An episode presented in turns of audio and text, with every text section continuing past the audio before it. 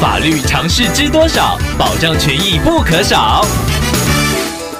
欢迎收听《法律知多少》时间，我们请到台湾瑞银法律事务所律师郑瑞伦来为您解答法律上的疑惑。各位听众朋友，大家好，我是郑瑞伦律师。郑律师您好，听众朋友林先生透过官网留言板想要请问您，他的朋友借信用卡给别人换现金应急，对方说等拿到钱会马上归还，结果人却下落不明，变成朋友得要自己去处理卡费。后来他发现这位诈骗犯会固定跟某一间的旅行社刷卡，每一次的金额都很高，甚至有一些的签单上都显示不用签名。想要请问郑律师，这该如何处理呢？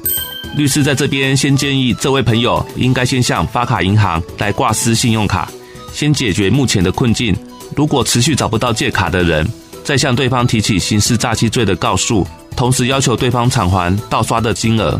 但是律师在这边要提醒听众朋友，对于这种借信用卡给别人刷以暂时获得现金的行为，仍然会有一定的风险。如果借卡人没有还钱，而且你的朋友也没有钱还银行的时候，那银行很有可能会对你的朋友提起刑事诈欺罪的告诉，而且刷卡的旅行社也会触犯商业会计法中伪造账册等相关犯罪。所以律师建议，千万不要贪小便宜就把自己的信用卡借给别人，也不要做刷卡换现金的行为，不然很可能会吃上诈欺罪以及违反商业会计法等相关罪名。